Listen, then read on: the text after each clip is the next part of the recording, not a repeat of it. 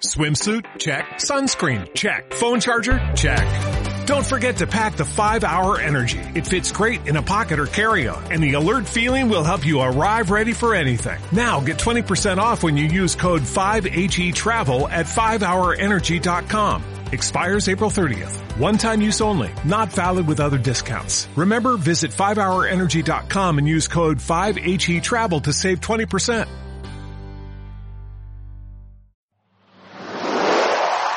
Bienvenidos a Onda Felicidad, tu podcast sobre celiaquía, salud y bienestar.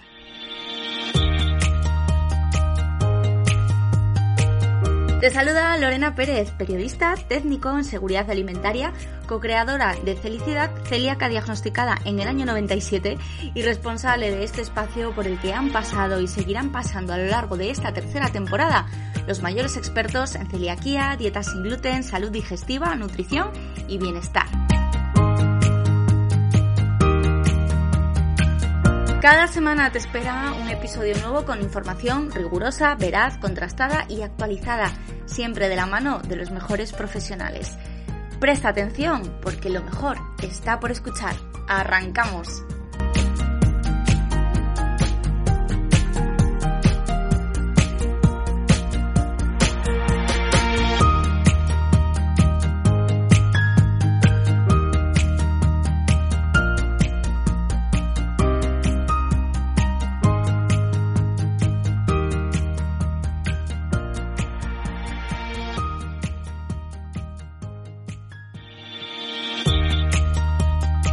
Buenas y bienvenidos al episodio número 75 de Onda Felicidad.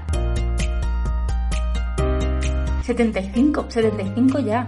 Más de 75 horas hablando de enfermedad celíaca, de salud digestiva, de bienestar, de salud mental, etcétera, etcétera. O sea, más de tres días sin parar de, de hablar y de grabar y sin parar de aprender todo lo relacionado con la enfermedad celíaca. Pero ojo, que nos queda muchísimo por saber, ¿eh?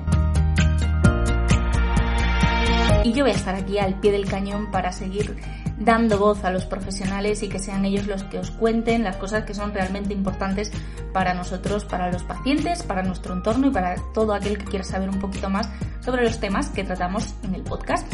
Muchísimas gracias por estar ahí porque lo de llegar a 75 no es cabezonería mía, no, no, es que estáis ahí detrás, es que nos escucháis, nos escribís, nos recomendáis y eso da un gusto que es que yo estoy enganchadita. Y a pesar de mi enganche, he de reconocer, hay que tirarme un poquito de la oreja porque eh, últimamente no he sido muy regular con el podcast, pero es que estoy metida en el berenjenal de las quintas jornadas Cangas sin gluten del 28 y 29 de mayo de 2022 en Cangas de Narcea, del Narcea, en pueblo, y bueno, pues no me da la vida para todo, pero bueno, nada, he fallado un par de semanas, que además era un puente, era festivo, yo os imaginaba de vacaciones y sin acordaros para nada del podcast. Entonces he dicho, bueno, pues como ellos van a estar de vacaciones, desconectando, yo voy a bajar un poco el ritmo, pero mm, ya estoy aquí y ahora ya vamos a seguir. Bueno, algún día voy a parar, ¿eh? sobre todo el sábado 28 de mayo y el 29 de mayo, que vamos a estar liadísimos en esas quintas jornadas Cangas sin gluten que os recomiendo, por supuesto, estar allí, pero bueno, sé que no todo el mundo puede, obviamente. Pero si no podéis, bueno, pues que sepáis que a través del Facebook de Radio Narcea que lo compartiremos en Felicidad y en Cangas sin Gluten, pues vais a poder seguir en directo las charlas de nuestros maravillosos ponentes y también los show cookings, ¿vale? 28 y 29 de mayo, actividades gratuitas para niños, para adultos, para familias, de todo en Cangas de Narcea y una comida en los restaurantes de la red Cangas sin Gluten que, ¡buah, buah, buah, Y todo esto gracias a un ayuntamiento, el de Cangas de Narcea, súper comprometido con la causa, que son coorganizadores junto con Felicidad del evento y unos patrocinadores que lo mismo porque se merecen todo. Biomedal, que es una empresa biotecnológica, hemos tenido aquí a su CEO, que son los que han puesto a disposición de todos nosotros los test de uso doméstico para saber si hacemos bien o no hacemos bien la dieta. Celian Go, que son los responsables de la creación de esas fundas anticontaminación cruzada que nos salvan de tantas situaciones y Mana Productos Sin Gluten, que es la tienda de referencia en Madrid eh, para productos sin gluten desde hace décadas, desde hace muchísimos años y que además envían a toda España y tienen todos los productos que os podéis imaginar, todos los del mundo mundial. Y por supuesto, contamos con la colaboración, que es una suerte, un año más además de Sharp. Así que si queréis asistir, echadle un vistazo y cuanto antes mejor a cangasingluten.com. Bueno, y después de esta cuña publicitaria vamos a centrarnos, vamos al tema que nos trae hoy nuestra maravillosa doctora Natalia Siger, que es ginecóloga desde hace más de 17 años, trabaja sobre todo en la provincia de Alicante, en Quirón Salud y también en la clínica Guardamar en Guardamar del Segura. Y vamos a hablar con ella de un tema muy importante, que es una consulta bastante frecuente que nos llega a través de las redes, que nos llega a través del mail y vamos a hablar con ella pues de endometriosis, de celiaquía y sobre todo de las manifestaciones ginecológicas de la enfermedad celíaca. Doctora Natalia Siger, bienvenida a Onda Felicidad y muchísimas gracias por estar aquí. Gracias, Lore. Encantada de estar contigo. Encantada, encantada yo de tenerte aquí. Hacía tiempo que queríamos hablar y por una cosa o por la otra, bueno, en realidad por mi culpa, que le vamos a hacer, no había podido ser, pero bueno, finalmente hemos encontrado un hueco y hoy vamos a hablar de temas muy interesantes. Así que mil gracias porque además sé que tu agenda no, no es sencilla, que no paras. Como, como todo ginecólogo. Me imagino, me imagino. Hemos tenido en el programa en alguna ocasión, hace ya algún tiempo, a, dos compañeras tuyas de aquí de Madrid, de La Paz. Y bueno, pues es un tema tan amplio, tan amplio, del que se pueden hablar tantas horas, tantas horas, que bueno, pues tenía ganas de volver a tener a, un profesional de la ginecología al otro lado. Así que es un placer tenerte aquí. Y yo me voy a ir directamente a un tema que a las personas, a las mujeres que tenemos celiaquía, eh, nos da muchos dolores de cabeza porque dependiendo de dónde leamos, parece que hay relación y en otros sitios parece que no hay relación. Entonces, lo primero que te voy a preguntar, que quiero saber, es qué es realmente la endometriosis. Sí, eh, pues como comentamos anteriormente, eh, la endometriosis pues es una consulta bastante frecuente, no siempre porque la mujer realmente la padezca, sino por, el temor ¿no? a padecerla, porque al final la endometriosis es un trastorno, es una patología que casi siempre está relacionada con dolor eh, y se debe a que la parte, digamos, el tejido que recubre internamente el útero, que es el endometrio, y que normalmente pues eliminamos cada mes y es lo que conocemos como menstruación, pues puede también, digamos, implantarse. Hay muchas teorías, ¿no? Pero una de ellas es que existe ese tejido desde que nacemos en otras áreas de nuestro cuerpo. Por ejemplo, dentro de la cavidad abdominal, porque puede haber algún pequeño foco de este tejido que no debería de estar allí. Entonces, el problema es que eh, este tejido tiene un desprendimiento o un sangrado que puede coincidir con la regla, pero que va hacia afuera, que es lo que conocemos como menstruación, y eso sería lo normal, pero que cuando también hay algún pequeño foco de este tejido donde no tiene que estar, por ejemplo, sobre un ovario, en la parte interna de la cavidad abdominal, que es lo que llamamos en medicina el peritoneo, pues ese sangramiento, al no tener hacia dónde salir, pues genera inflamación, pequeños sangrados internamente y esto obviamente condiciona dolor. Entonces, eh, en ocasiones, si se hace un pequeño quiste, por ejemplo, a nivel del ovario de, este tejido, lo que conocemos como endometrioma, puede ser visible cuando hacemos una revisión durante una ecografía, algún estudio de imagen que nos hagamos, y de esa manera se hace el diagnóstico. Pero la dificultad de esta patología es justamente que hay focos que son milimétricos, entonces no son visibles muchas veces, no son evidentes en una revisión ginecológica normal y el diagnóstico es prácticamente de sospecha o por descarte, pues porque son mujeres que suelen tener dolor incluso desde antes de empezar a sangrar, por ejemplo, un día, dos días antes de menstruar, es un dolor que suele ser intenso, que puede afectar su calidad de vida. Eh, puede incluso haber otro tipo de síntomas como eh, náuseas, mm, el dolor es muy intenso, no, no cede con analgésicos, dolor durante las relaciones sexuales y luego él le acompaña durante todo el sangrado menstrual e incluso algún día posterior, ¿no? Con lo cual hay mucha variedad de, síntomas, eh, la afectación puede ser mayor o menor según cada mujer y la dificultad radica justamente en que muchas veces es simplemente una sospecha clínica y que difícilmente podemos demostrar, al menos con una prueba de imagen, que realmente la mujer lo padece. Entonces, también para la mujer es difícil entender por qué tiene que recibir un tratamiento para algo que no es visible, ¿no? al menos que no es evidente. Y luego, claro, también hace que, dé un poco tumbos, porque entre que el ginecólogo no le encuentra nada, ella se encuentra muy mal, eh, puede incluso afectarle pues a, nivel laboral o a nivel de, pues tiene que estudiar y, y si está menstruando es imposible hacer su vida normal, incluso ir a clases, ir a trabajar, le condiciona bajas laborales o ausencias. Y, luego, pues, se supone que puede ser una endometriosis, pero tiene que tomar un tratamiento sin tener una prueba y un diagnóstico, digamos, 100% claro. Y, a veces puede coincidir o, o nos puede confundir alguna otra patología, como por ejemplo una enfermedad digestiva, un colon irritable, ¿no? De allí la dificultad tanto del diagnóstico como del manejo. Entonces, digamos que es básicamente la presencia de tejido endometrial eh, fuera de la, de la cavidad uterina, del útero, que es donde tiene que estar. Y dices que sobre todo provoca dolor eh, en torno a esos días ¿no? en los que se produce la menstruación, un poquito antes, eh, puede durar incluso después, ¿no? Sí, lo, lo característico es son mujeres que casi siempre desde la primera regla pues suelen relacionar la regla con dolor. El dolor suele iniciar pues un día, dos días antes de menstruar y prolongarse durante toda la menstruación, incluso con posterioridad. Eh, el problema es que aparte eh, de las molestias que genera durante la etapa menstrual, es que cuando efectivamente es una endometriosis, toda esa inflamación que ocurre a nivel pues abdominal, donde no tiene que haber sangre menstrual, pues eso hace eh, que se generen pequeñas cicatrices, por, por, decirlo de una forma, explicarlo de una forma sencilla. Y eso es lo que llamamos adherencias, es decir, ese tejido que recubre la cavidad abdominal se adhiere, se pega a ese foco de endometriosis y allí se hace pues como como una cuerda, como una tensión, ¿no? como una adherencia, una, una cicatriz. Y eso obviamente no tiene que estar allí.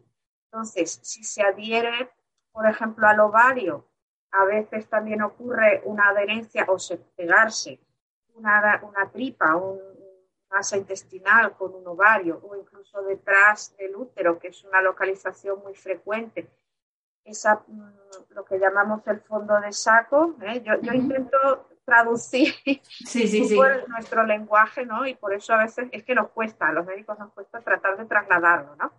Pero para que sea fácil de entender, la parte detrás del útero, cuando miramos con una cámara eh, dentro de la, del abdomen, es una zona donde puede haber focos de endometriosis. Entonces allí fácilmente lo que es el recto, que es la porción final del intestino grueso, muchas veces está pegado por completo del útero. Imaginemos que eso ocurre, eh, ¿qué consecuencias puede tener en una mujer? Pues obviamente dolor cuando va a hacer de vientre, o dolor durante la relación sexual, porque claro, durante la penetración la, vagina tiene que tener, digamos, una, elasticidad, una flexibilidad, una capacidad de, ensancharse o de, o de, alargarse, ¿no? Virtualmente. Si ahí eso está adherido o pegado de la parte de atrás del colon o del recto, obviamente puede haber dolor incluso durante las relaciones sexuales. Así que esto es una causa muy importante de, de, molestia o de discapacidad. Ya no solamente molestia durante la menstruación, sino todo eso que ocurre después, que son adherencias o inflamación crónica de ese foco anormal que hay que le pega de otros órganos. Claro, claro. Y luego, pues claro, como consecuencia, pues si una trompa, por ejemplo, está involucrada en esa adherencia, esa trompa, que las trompas son los tubitos que conectan el útero con, los ovarios, por decirlo de una manera. Eh, eh, obviamente es una parte de nuestro cuerpo que está involucrada en la fertilidad.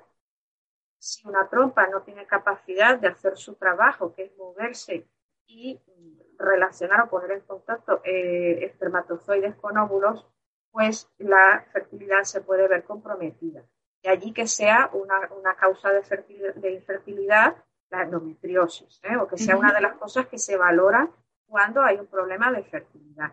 Y luego, bueno, pues si hay adherencia o inflamación de los tejidos circundantes, en este caso el colon, que alrededor del útero y de los ovarios, que es que la mujer siempre piensa en el dolor y, piensa inmediatamente en el ovario, pero es que alrededor también está pues el colon, el intestino delgado, ¿eh? con lo cual eh, puede haber otros síntomas por irritación de estos órganos, como puede ser diarrea, un hábito intestinal que no es del todo regular, hinchazón, y, y eso hace también que haya esta confusión o que a veces una paciente que tiene una cosa se le diagnostica como otra, ¿no? Por ejemplo, yo en mi práctica eh, profesional he tenido pacientes en las que se ha pensado durante mucho tiempo en una endometriosis, pero luego a lo mejor coincidía con una celiaquía o con un intestino o con una inflamación intestinal o con una intolerancia, por ejemplo, a azúcares. O... Entonces, la, la presencia del dolor abdominal en la mujer pues tiene esto, que muchas veces es de manejo de, de varios especialistas hasta que finalmente damos con la con la causa de la molestia, con lo cual una cosa y la otra pues no se pueden descartar siempre inicialmente, hay que trabajar en conjunto y en función de las pruebas que vayamos haciendo, pues, pues llegar finalmente al diagnóstico. Qué bueno, qué interesante, porque además cuando estás hablando de, del dolor, eh, del dolor mm, que, acompaña muchas veces la menstruación, me da la sensación de que es algo que tenemos totalmente normalizado, que, que, todo el mundo, ¿no? En nuestro entorno, pues hoy estoy un poco de bajón, me duelen un poco los ovarios, me duelen un poco los riñones porque me ha venido la regla. Eh, es normal porque a veces lo lees, ¿no? Lees en algunos sitios que dicen, la regla no tiene por qué doler, la menstruación no tiene por qué doler. Sin embargo, lo tenemos totalmente normalizado, que hay unos días al mes que podemos tener esas molestias. ¿Qué hay de cierto en esto? Sí, bueno, lo que ocurre también es que eh, todos somos diferentes, ¿no? Y nuestra tolerancia al dolor eh, biológicamente no es la misma. Eh, de hecho, pues está demostrado, eh, la mujer tiene un umbral, eh, el umbral es el momento a partir del cual ya percibimos, ¿no? El, el, dolor. Y ante el mismo estímulo doloroso, pues por lo general la mujer tiene mayor tolerancia que, que un hombre o tiene un umbral más alto para tolerar dolor. sin embargo, entre una mujer y otra cada una tiene, tiene un umbral diferente, con lo cual, con el mismo estímulo doloroso, una lo percibe de una manera y otra de otro. Eh, sí que es verdad que mmm, la menstruación al final es, eh, hay un proceso que a nivel eh, pequeño o microscópico siempre hay un componente inflamatorio que aún siendo normal, pues nuestro cuerpo libera sustancias que pueden producir dolor. Entonces, eh, es difícil que no haya dolor en lo absoluto, es bastante frecuente, pero digamos que es un dolor o una sensación de peso que suele ser tolerable uh -huh. eh, y no debe repercutir en el resto de actividades cotidianas. A partir del momento en el que hay una intensidad que nos está limitando para otras cosas, pues allí hay que, hay que buscar, digamos, consultar con un especialista simplemente por descartar que no, que no haya alguna patología. Pero, como he dicho antes, eh, a veces es difícil, por no decir imposible, salvo que hagamos a lo mejor la laparoscopia, ¿no? En el caso del dolor que llamamos pélvico crónico, que son por más de seis meses con dolor, sin encontrar otra causa, al final acabamos haciendo y yendo un poco más allá, ¿no? Y a veces con alguna prueba, pues invadiendo un poco más, como puede ser una laparoscopia. No lo hacemos obviamente en todos los casos, pero en ocasiones el diagnóstico lo llegamos a él de esa manera. Con lo cual, eh, es frecuente, es bastante habitual que la menstruación sea doloroso o, molesto, pero normalmente no nos impide llevar a cabo otro tipo de actividades. A partir del momento en que nos supone una afectación en nuestra cotidianidad, deberíamos de consultar. Es muy, muy importante por lo que dices, ¿no? Porque al final cada uno tiene una percepción de lo que es mucho dolor o poco dolor que depende, efectivamente, es algo muy subjetivo de cada uno, pero bueno, hay ciertas señales que, que, nos deben decir, bueno, voy a consultar porque no es normal.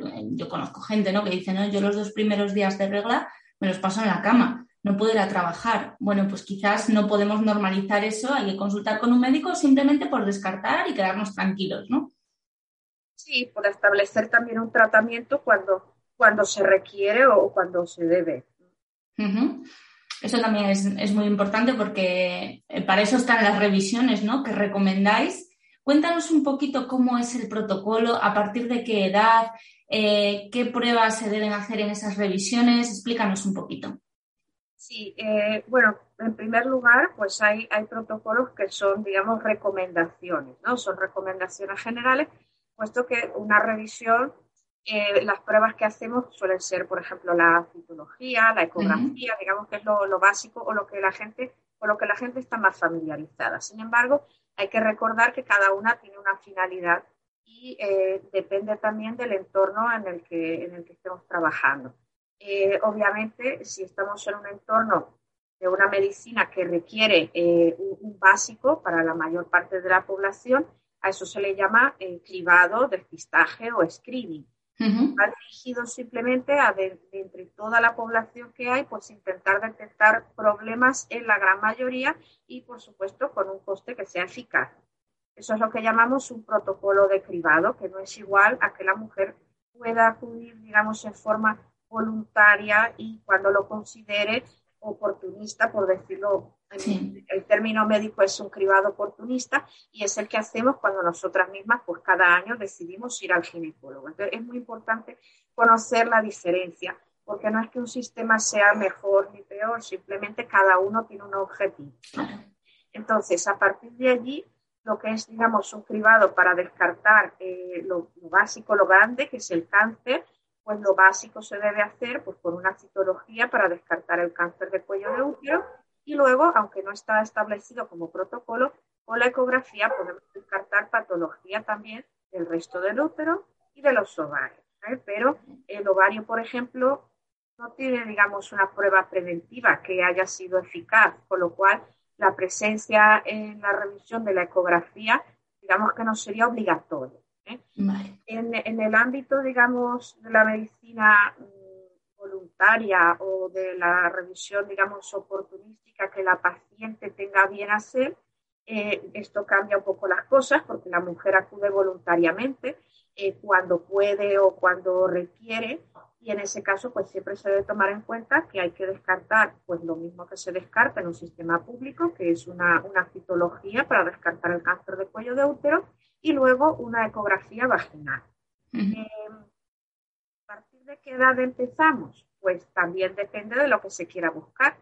Eh, no hay un límite inferior, porque a veces si, la, si se trata de una niña, o, de una chica que aún no ha tenido su primera menarca, normalmente vienen derivadas por el pediatra, porque el pediatra ha encontrado algo que le inquieta o que prefiere que sea visto por un, por un ginecólogo. El pediatra, por lo general, es capaz de manejar pues, las consultas más habituales, como puede ser una irritación o la presencia de alguna bacteria o de un hongo, pero cuando se requiere de la valoración por parte de un especialista, la deriva a nosotros.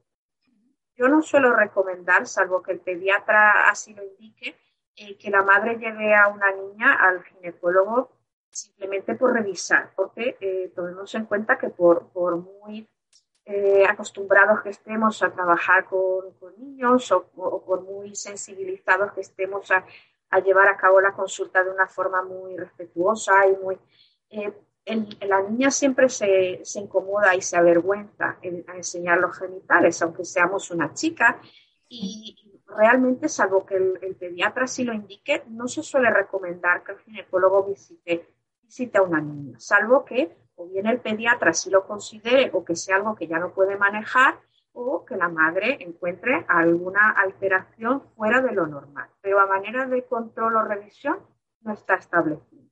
A partir de los 21, 25 años, sí que se suele hacer la citología. Nuevamente, la edad de inicio dependerá del entorno en el que estemos trabajando, pero habitualmente a partir de esa edad. Y antes de eso, obviamente, yo recomiendo que una chica, o es la manera como deberíamos de hacerlo, que necesita información acerca, por ejemplo, de métodos anticonceptivos o que tenga alguna inquietud, pues una vez que inicia las relaciones sexuales, pues eh, el ginecólogo es quien le puede orientar acerca de, todo esto, incluso de, su normalidad genital. Yo, mm, cuando va alguna paciente joven acompañada, por ejemplo, de su madre, que, casi siempre es, paciente mía, me dice, te voy a traer a mi, a mi hija. Yo, bueno, encantada de la vida, pero si es una chica muy, muy joven y no le pasa nada, pues igual no la exploro. Pero vamos a aprovechar la oportunidad para eh, conversar de ciertos temas que luego es un poco tarde. Porque idealmente yo pienso que primero tendría que haber una educación básica, anatómica y sexual antes de que vengan ya tarde a pedir un método anticonceptivo, ¿eh? pero difícilmente llegan a nosotros antes de haber iniciado relaciones sexuales. Recomendable sí que sería. Y luego el, final de las revisiones, pues también es un poco, digamos, subjetivo y depende del, del entorno. Está establecido en torno a los 65 años, pero también es cierto, eh, bueno, porque, porque a partir de esa edad hay patología eh, maligna, es decir, cáncer, cuya frecuencia ya no es igual que con 40 o con 45, con lo cual, si lo vemos desde un punto de vista eh, coste-eficaz, pues probablemente no haría falta eh, que las mujeres pues vayan periódicamente, salvo que haya algún síntoma. Sin embargo, eh, pues hoy en día pues la, pues, somos más longevos, la mujer pues con 65 años pues tiene otro ritmo de vida que el que teníamos anteriormente, está mucho más concienciada de su salud, tiene exigencias y, por supuesto pues no le debemos limitar, con lo cual si la mujer decide consultar, obviamente, bienvenida será en la consulta y se continuarán haciendo las revisiones que en función de cada caso sean pertinentes. Parte de la revisión o de lo que hacemos los ginecólogos eh, también está la indicación de pruebas complementarias, ¿no? Por ejemplo, a partir de los 45 años se establece la mamografía eh, como prueba eh, recomendable para intentar diagnosticar el cáncer de mama en, estadios precoces y luego hay otras pruebas, complementarias que también nos ayudan, como son la ecografía mamaria. Eh, bueno, pruebas complementarias eh, dependen, claro, que de cada caso. Eh, una analítica de chequeo no estaría mal. cuando la mujer acude al ginecólogo, que al final considera como su médico de cabecera, pues somos nosotros quienes hacemos la, la solicitud. Y luego también está pues, la densitometría ósea, que es una prueba para valorar la densidad mineral del hueso, sobre todo interesa después de la menopausia, a partir de los 60 mm, prácticamente fundamental y de periodicidad eh, cada dos años y anual.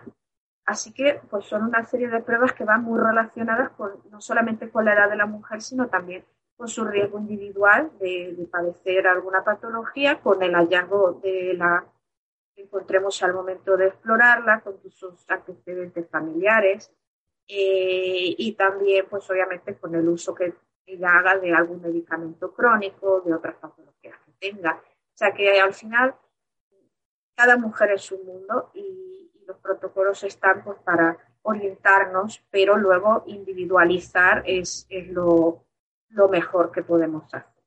Totalmente. Natalia, tengo que decirte que eres un libro abierto. O sea, es increíble, de verdad. Estaba aquí tomando notas, o sea, es como estar tomando apuntes en clase, pero de un profesor que lo explica muy bien, que da gusto escucharlo. Sí, sí, nos lo has explicado muy bien, eh, punto por punto, etapa de la vida por etapa de la vida. Me ha parecido muy interesante mmm, el mensaje que lanzas de antes de que sea tarde, estaría bien que un experto les explicase a, las jóvenes, a, las niñas, porque bueno, estamos hablando de, edades muy, muy tempranas, bueno, pues la anatomía, em, hablarles de, educación sexual, de todo lo que está relacionado con el mundo de los anticonceptivos, que al final eso también es salud y no se nos debe olvidar y los expertos sois vosotros. ¿Crees que hace mucha más falta incidir en esto? muchísima. Y cuanta más información hay en Internet, que luego ya sabes que filtrar es muy difícil, eh, y a mí pues muchas veces me dicen, es que me he puesto a mirar en Internet y yo digo, sí, es que la culpa no es tuya. Eh, la culpa es nuestra por no ocupar el lugar que, que, tendríamos que ocupar, porque nuestra función obviamente no se puede limitar eh, al diagnóstico y al tratamiento. Yo creo que nuestra labor es también muy divulgativa. Entonces, todo el lugar que no ocupe un profesional o incluso una asociación de pacientes, un paciente, porque la experiencia del paciente para mí es importantísimo, porque eh, no es igual que yo explique una cosa a que el paciente lo viva en sus carnes y tú, y tú lo sabes bien.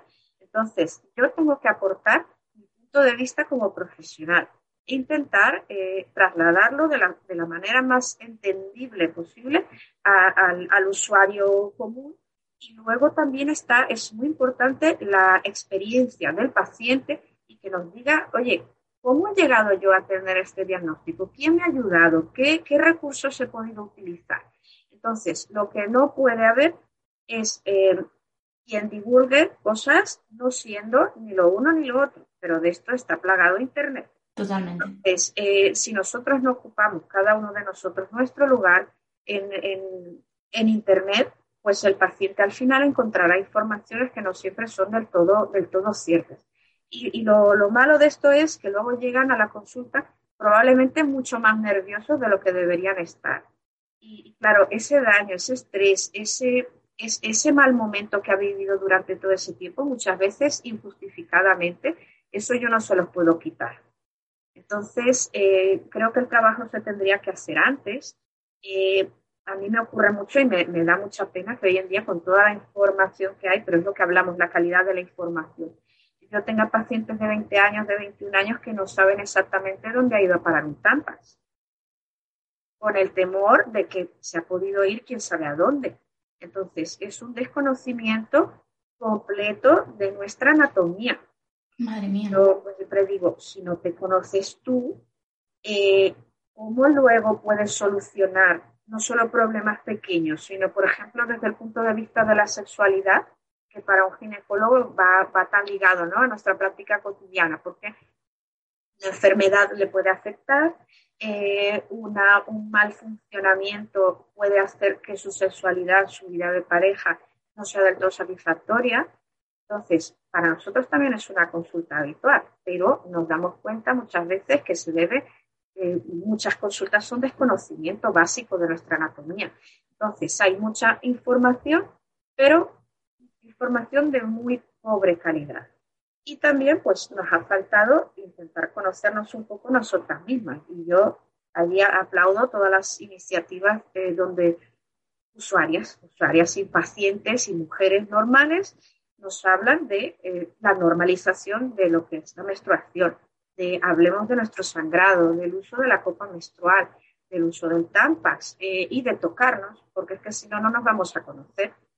Y, a mí me encantaría poder hacer esta labor antes de que, la, de que la chica inicie relaciones o de que las inicie sin protección para infecciones o para embarazo, de que lo inicie antes de venir a mi consulta. Pero lamentablemente no ocurre así en la mayoría de casos.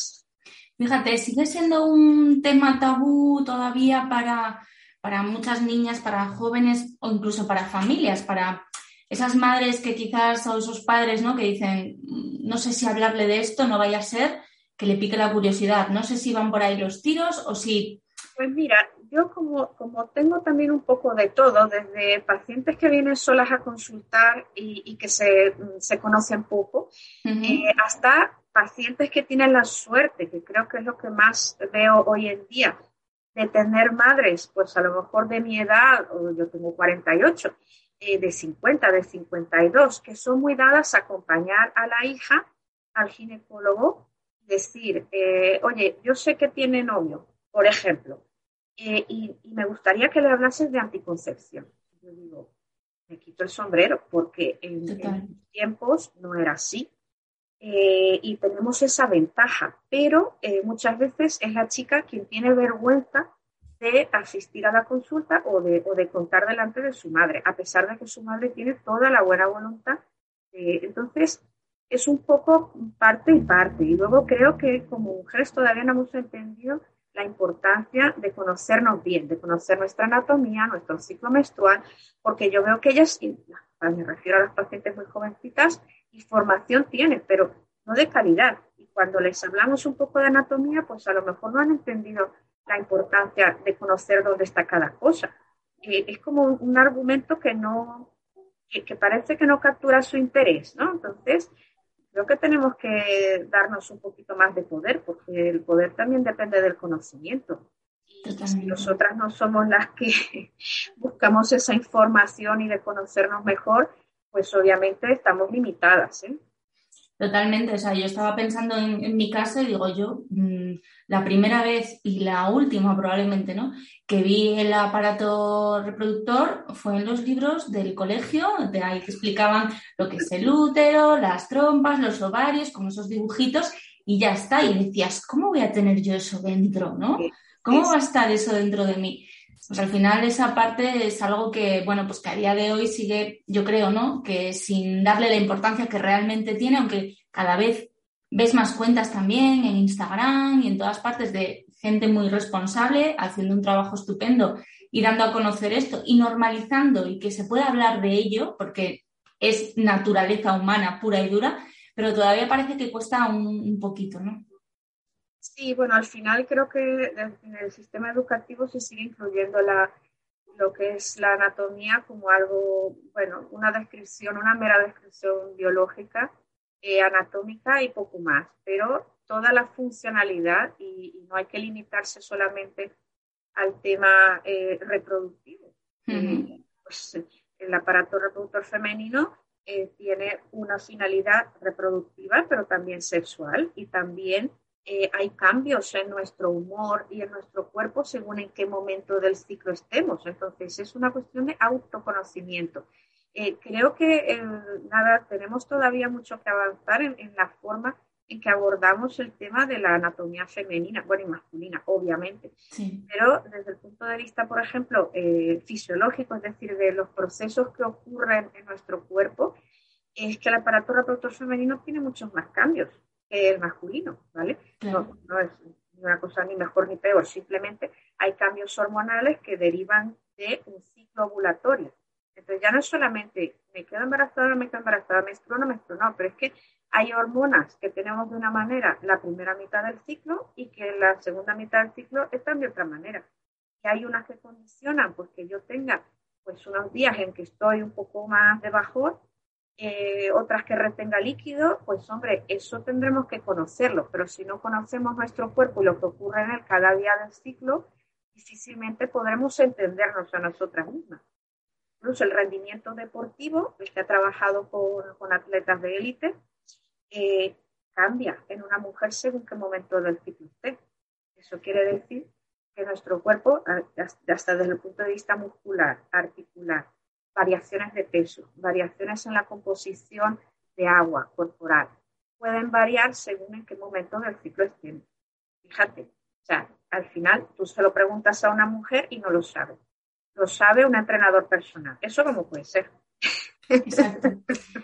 Eh, no, no, es, es, es, tal cual, porque estás hablando del ciclo y de los distintos pasos y tal, y yo estoy viendo, pues eso, cuando se me hincha la tripa, estoy viendo, pues cuando esos días que estoy, que, que estoy súper sensible, que me emociono viendo cualquier cosa, y eh, me ha costado muchos años entender que eso era parte de, bueno, pues de unos cambios hormonales. Bueno, nunca lo tenía identificado, ¿no? Hasta que ya pasando el tiempo, vas cumpliendo años y dices, esto se repite siempre, así que tiene que ver, y además, me pongo triste, me da bajón y de repente me hincho y de repente me viene, tengo la menstruación. Entonces, es muy importante también, pues eso, tener esos conocimientos y normalmente no nos los explican.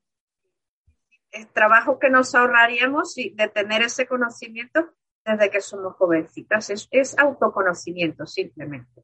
Totalmente. Además es que es algo que mm, sí o sí está ligado a la naturaleza de la mujer y marca nuestro día a día y marca nuestra vida. O sea, no es algo que mm, sea súper raro, todo lo contrario, es naturaleza total. Sí, es, nuestra cotidianidad. Incluso, pues, eh, que tampoco me lo suelen preguntar, pero yo lo explico cuando prescribo una píldora anticonceptiva.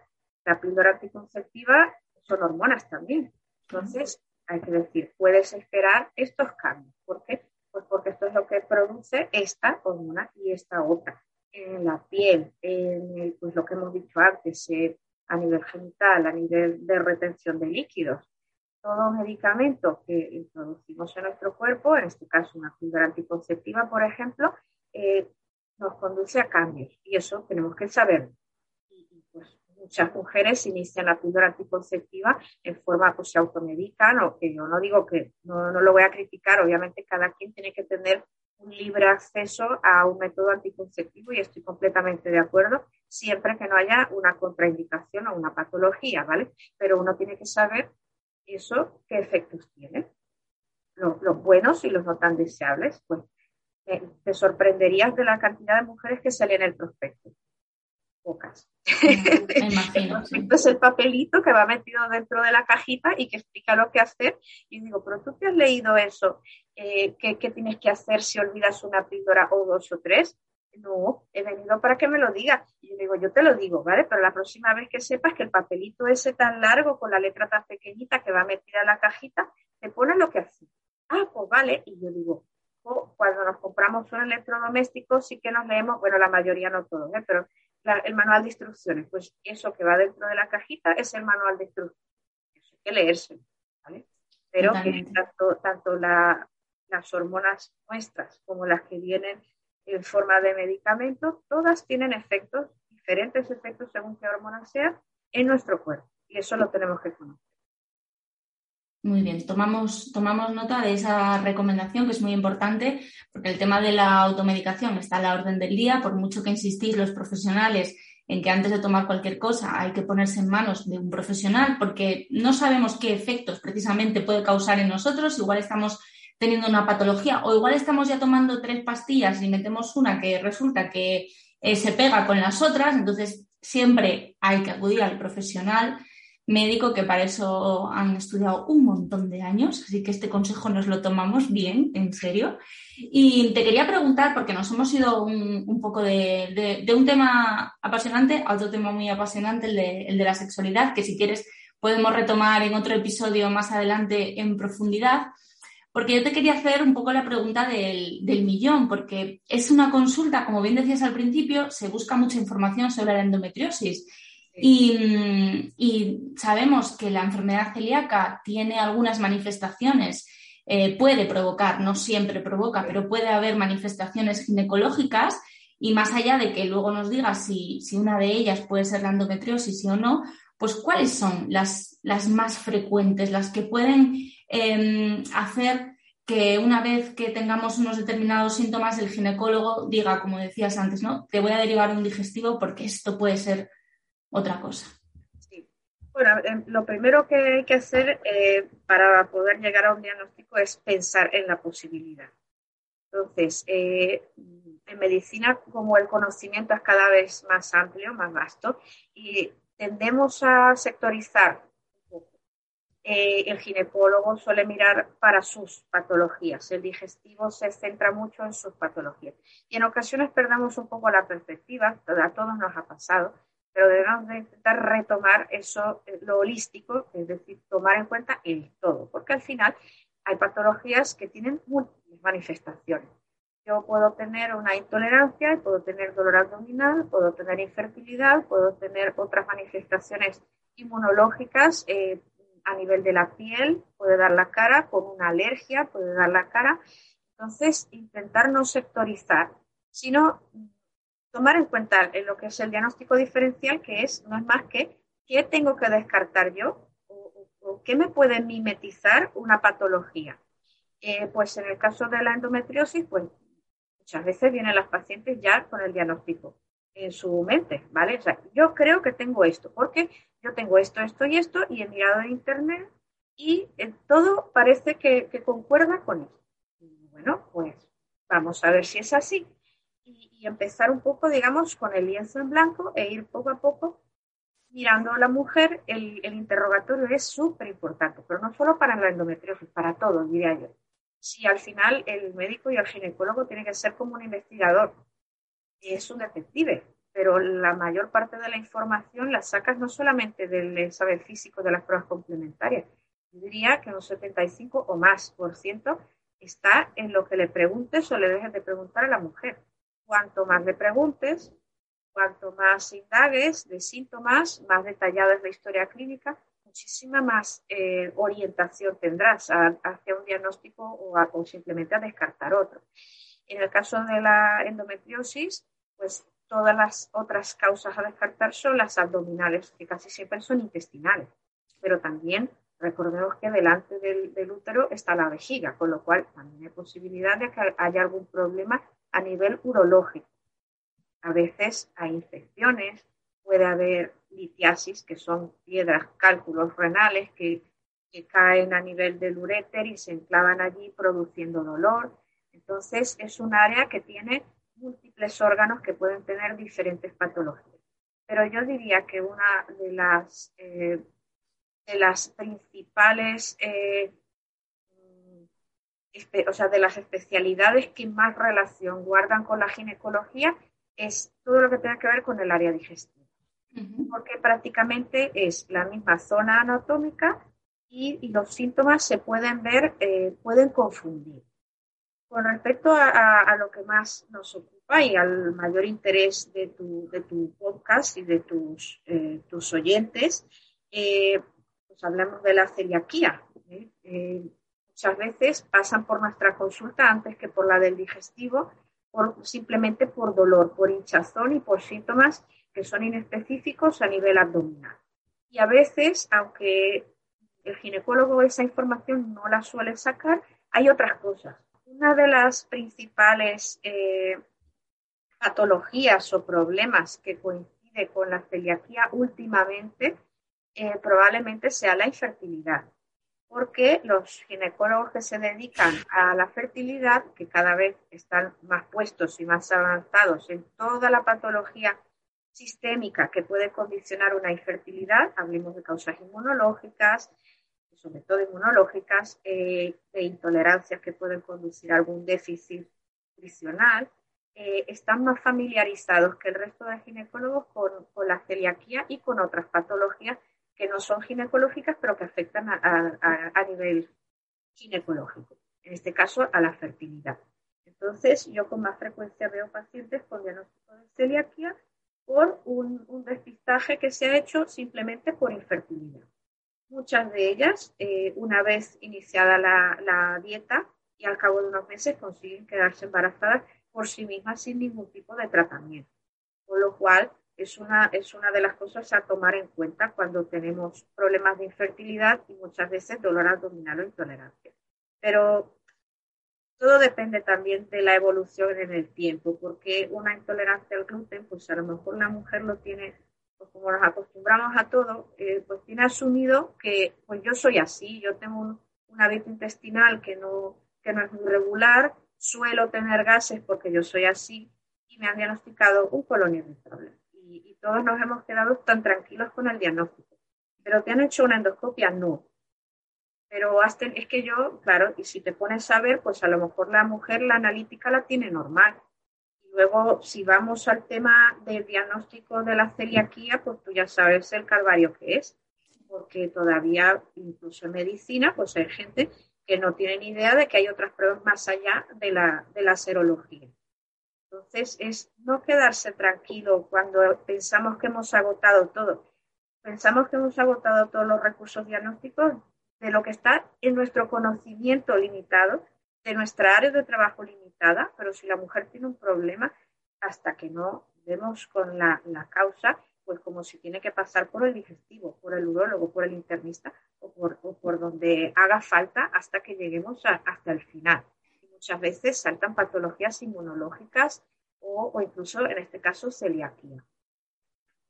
Madre mía, Natalia, me dejas mm, ojiplática porque no sabes eh, la cantidad de pacientes que después de escuchar lo que acabas de decir estarán diciendo, ¿por qué no me habrá tocado a mí? ¿Por qué no me habrá tocado a mí? Mira, a veces es que el, camino a veces eh, lo transitamos como pacientes. Claro, claro. yo puedo decir que yo ahora si sé algo más acerca de, no solamente de celiaquía, de enfermedades autoinmunes también, porque yo como muchos otros, pues también he tenido una tiroiditis. Me he quedado hipotiroidea. Bueno, esto te sonará porque muchos celíacos también han tenido, o sea, está relacionado también con otras patologías autoinmunes. Es decir, que nuestro cuerpo reconoce como extraño lo que es nuestro y le ataca. Entonces es bastante habitual eh, esa mm, cualidad, esa, esa, esa diada de eh, hipotiroidismo consecuente a una tiroiditis autoinmune y celiaquía. Como todavía no lo sabemos todo, luego saltarán más cosas, pero en general una mujer, por ejemplo, que tiene eh, problemas a nivel ovárico, no solamente infertilidad, es que también puede haber una afectación de la reserva ovárica. ¿Eh? Entonces, el funcionamiento ovárico, cuando hay algo autoinmune, también se puede ver afectado. Entonces, una mujer que tiene problemas menstruales o de infertilidad, una tiroiditis autoinmune o ya nos viene directamente con hipotiroidismo. Eh, dolor abdominal, pues es que hay miles de cosas que buscar. Claro, pero muchas veces cuando has dicho, por ejemplo, lo del colon irritable, has dicho, bueno, le diagnostico colon irritable y me quedo tan tranquilo. Le pasa a mucha gente y, y las pacientes nos escriben muchas veces y nos dicen, me dicen que tengo colon irritable, me han puesto tratamiento, pero sigo igual o peor, pero me dicen que ya está. No se sigue buscando. Pasa un poco con otras patologías, como por ejemplo la, fibromialgia. Nos contaba hace poco un reumatólogo que también es un diagnóstico de, decirle al paciente, bueno, yo te digo que tienes esto y el problema lo tienes tú y yo no tengo nada más que hacer, ¿no? Ya no tengo más que rascar. Por eso, esa vocación tuya, esa, ese mensaje de hay que seguir buscando, hay que ir al urólogo, hay que ir al ginecólogo, al digestivo, a donde sea, para llegar a encontrar lo que provoca todo esto, es un mensaje que los pacientes agradecemos muchísimo, porque muchas veces es eso. Eh, para llegar al diagnóstico, por ejemplo, de enfermedad celíaca, pueden pasar años, años, años, años con diagnósticos de colon irritable, de ansiedad, incluso gente que acaba con una depresión porque ya no sabe, está totalmente desesperado. Entonces, mm, ojalá, ojalá, bueno, pues todos los profesionales, que yo sé que muchas veces es por falta de recursos, no hay tiempo, sobre todo si hablamos de la sanidad pública, no hay tiempo muchas veces para, para seguir investigando, para seguir buscando, pero a veces los pacientes nos quedamos a un pasito porque no se investiga más, no se profundiza en la causa, ¿no? Por eso me parece tan chulo esto que has dicho. Pues Mira, es que tiempo nunca va a haber. Ya. ¿Vale? Tiempo nunca va a haber, ni en la pública ni en la privada. Pero bueno, como si hay que dedicar 10 minutos más, pues mira, 10 minutos más, media hora más, lo que haga falta. Eh, a veces también es cuestión de, pero bueno, eso es algo muy, muy humano, ¿no? Eh, yo llego hasta donde yo sé. Bueno, pero es que a lo mejor quien le tiene que resolver el problema no soy yo. A lo mejor yo llego hasta donde llego, porque yo tengo mis limitaciones.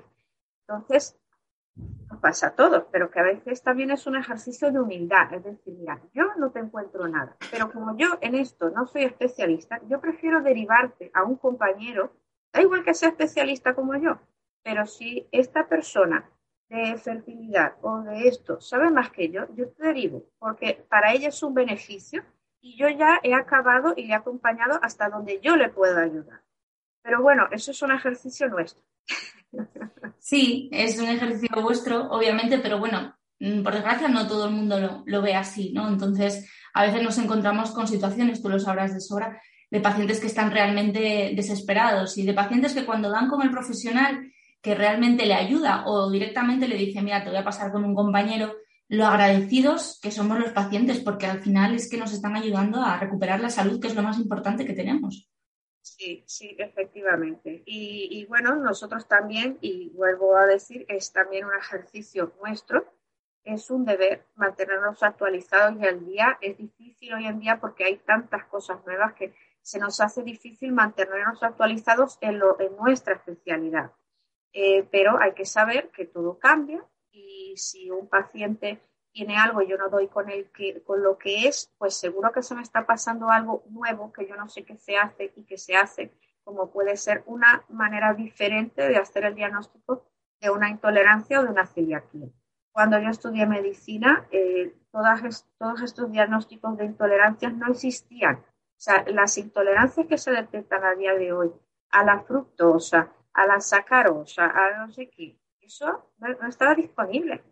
Yo me he enterado, pues porque tú te interesas en algo que no es de tu especialidad, poco tiempo tienes para ello, pero si tienes la mente un poco abierta y eres curioso, te acabarás enterando un poco. Y si no, pues esa paciente que has derivado al digestivo porque no dabas con lo que tenía y, quieres que, que tenga solución a su problema, pues ya no es solamente vaya al digestivo y ya está, eh, nosotros agradecemos profundamente cuando el paciente vuelve a nosotros y a lo mejor no es para consultar de algo ginecológico, sino como alguna ha hecho que yo se los pido, digo, por favor vuelva o me escribe y me dice qué le ha dicho el digestivo, porque de ahí también viene nuestro aprendizaje. Y luego yo veré, oye, pues mira, esta, esta persona le ha hecho esto, esto, esto, esto, esto yo no sabía que se hacía, pues ahora he aprendido algo. Pero es el, el retorno, el feedback y con nuestros compañeros el, trabajar de manera colaborativa, que es una, una suerte cuando podemos trabajar. Totalmente. Bueno, lo tuyo se llama, me imagino que lo sabes, pero te lo digo yo, se llama vocación tremenda. Porque. porque Curiosidad. Sí, pero es un poco mm, eh, la idea de, profesional ideal que todo paciente eh, busca, ¿no? Pues el que, el que investiga, el que eh, no dice que no porque no lo conoce, lo que tú dices, ¿no? Al final los conocimientos son limitados y es totalmente imposible que un profesional lo sepa todo sobre todas las patologías. Es imposible, ¿no? pero que tenga esa capacidad de ayudar y decir, yo hasta aquí, pero infórmame a ver qué es lo que te dicen porque es algo que me va a servir a mí para seguir aprendiendo. Me parece genial. Pues te aseguro que hay muchísimos médicos de cabecera y de familia que así lo hacen. Qué bueno, qué bueno. Sí, es que además es, fundamental. Al final el médico de, cabecera, el médico de atención primaria, de familia, de toda la vida, es el primer eslabón, el primer contacto que muchas veces tenemos con, el sistema de salud, con el sistema de sanidad, y es fundamental que estén actualizados. Y ellos lo tienen también muy difícil porque al final tienen que saber un poco de todo. Pero creo que ellos lo tienen en ese aspecto más claro que nadie. ellos tienen que conducir, acompañar al paciente y, luego obviamente pues les toca apoyarse en los diferentes especialistas. Eh, para el ginecólogo, nosotros también somos un poco médico de cabecera. En el sistema público, pues nos cuesta un poco más. Yo cuando estaba en el sistema público, pues obviamente nosotros somos médicos, digamos, a, quienes se les refiere el paciente, se le deriva el paciente por un problema concreto. Eh, cuando trabajas, digamos, en el ámbito privado, una ventaja que tiene para nosotros, o al menos a mí me da mucha satisfacción, es que muchas veces la mujer simplemente viene a mí para una revisión o lo que llama un chequeo. Y, esa es la oportunidad de que me cuente otras cosas que le pasan, que muchas no son de mi, de mi, de mi ámbito, pero yo le podré decir, oye, mira, creo que tienes que ir al dermatólogo, creo que tienes que ir al endocrino. Entonces, al final, eh, el ginecólogo eh, acaba muchas veces siendo el, como el médico de cabecera de la mujer, cosa que a mí me resulta muy satisfactorio porque me encanta pero que luego cada ginecólogo, en función de que se especialice más o, se especialice menos, pues a veces tiene menos oportunidad de ello. ¿eh? Yo tengo la suerte de que hago muchas revisiones, lo cual a mí no, me parece que sea una limitante en lo absoluto. Tengo pacientes que vienen a mí por patologías muy concretas en las que yo he especializado también, como es la patología del trato genital inferior, pero tengo esa suerte de recibir muchas revisiones. Y mujeres que vienen anualmente para que yo les diga si está todo bien. Y luego tienen otras cosas y yo las tendré que derivar a otros compañeros, pero me, alegro de que yo sea esa persona a la que ella viene con quejas, dudas y cuestiones que yo intentaré, aunque no sean de mi incumbencia, digámoslo así, derivar al compañero que le que corresponda. Mm, sí, es que yo creo que con, los ginecólogos pasa una cosa que no sé si pasa con otros profesionales, y es que se generan unas relaciones a veces más estrechas. Supongo que es pues por la naturaleza de, vuestra especialidad, ¿no? Al final, bueno, pues eh, siempre son temas más, más íntimos, ¿no? Los que nos llevan a, vuestra consulta. Pero es verdad que, que, yo la gente así, mujeres más mayores que conozco, tú hablas con ellas y te dicen, yo tengo una ginecóloga desde los 25 años de toda la vida, de toda la vida. Bueno, eso es también porque les vas acompañando, ¿no? Las diferentes etapas, tú vas creciendo con, tus pacientes, ¿no? Porque yo, he sido también, como ellas, he sido adolescente. Eh, pues hemos necesitado anticoncepción, eh, luego te has quedado embarazada o has tenido que buscar un embarazo eh, has sido madre, eh, has criado hijos eh, y luego llegas a la menopausia. Entonces, ese, esa oportunidad de compartir también experiencias en común y de haber sido, pues a lo mejor, la primera que le ha hecho una revisión, que venía la chica con aquellos nervios, con ese miedo, con esa cosa, que le has podido asesorar, luego le has indicado la píldora. Claro, es como que pienso yo, ¿eh? que el sentimiento es y me lleva acompañando en todas las cosas importantes de mi vida o de mi salud y ella ha estado ahí, ¿no? Entonces, obviamente es una relación desde mi punto de vista especial como, como quizá no haya en otra, en otra especialidad médica. Sí, totalmente. Bueno, Natalia, se nos han quedado un montón de temas. Nos hemos puesto a hablar aquí de lo divino, de lo humano, de lo físico y de todo un poco. Y se nos ha quedado a hablar del tema de la vitamina D, bueno, de un montón de cosas. Pero bueno, ojalá tengas otro huequito un poquito más adelante para charlar de lo que tú quieras, porque me ha encantado. Eh, me encantadísima de colaborar contigo. Me siento muy, muy afortunada porque la verdad es que tu contenido, ya te lo he dicho, eh, para mí, cuando me ha tocado ser paciente, ha sido un gran descubrimiento. Eh, me has acompañado, me has orientado para hacer la compra. Qué bueno. Sí, es que cuando somos pacientes es otro mundo. Eh, en parte se nos olvida que somos médicos, tenemos miedos también, como todo el mundo, y luego esa parte práctica de solventar problemas, cuestiones, por ejemplo, una cosa tan que parece tan básico como poder ir a un restaurante tranquilamente y luego no tener dolor de tripa, pues eso que para la gente le parece una tontería no lo es. Si alguien te acompaña, te orienta, te dice, oye, mira, aquí lo hacen bien, aquí son responsables, aquí tal, pues es un apoyo que, que se agradece un montón. No, yo gracias, de verdad. El, el día que empezamos a hablar, que me, me, respondiste una newsletter y digo, pero sí, porque yo te había visto en, en, las redes o en internet, en alguna página, alguien había compartido algún contenido tuyo, y creo que era un artículo sobre la vitamina D, que lo había leído y me había gustado mucho. Y entonces de repente digo, a mí este nombre me suena de esto. Y lo miro y digo yo, pero si es ella. no me lo podía creer. Y ya te contesté yo, bueno, hacemos entrevista cuando tú quieras. Así que la suerte es mía. Encantada de colaborar contigo. Lo malo es que yo soy muy charlona, así que si, si no me pegas un toque, yo sigo. no te preocupes que yo tampoco soy mudita, ni muchísimo menos. Así que se nos ha quedado temas, esos sí, temas que eran importantes, pero como vamos a tener segunda entrevista, pues me los guardo y más adelante pues volvemos a, tener una charla así que de verdad que da gusto escucharte y da gusto ver el, la pasión que tienes por, tu profesión y por hacer bien las cosas que redunden en, el beneficio siempre del paciente. Así que de verdad que Natalia, un placer y mil gracias. encantada. Un abrazo. Gracias. hasta luego. Chao, chao. Hasta aquí el episodio de hoy, la próxima semana más. Si te ha gustado nuestro trabajo, nos ayudarías muchísimo suscribiéndote al podcast en tu plataforma de escucha favorita y dejándonos estrellitas, comentarios, lo que tú consideres. Además, en Instagram compartimos contenidos súper valiosos. Bueno, te voy a decir yo, ¿no? Pero de verdad, de verdad, muy recomendable. Síguenos en arroba felicidad-singlu. Allí te espero. Hasta la próxima semana.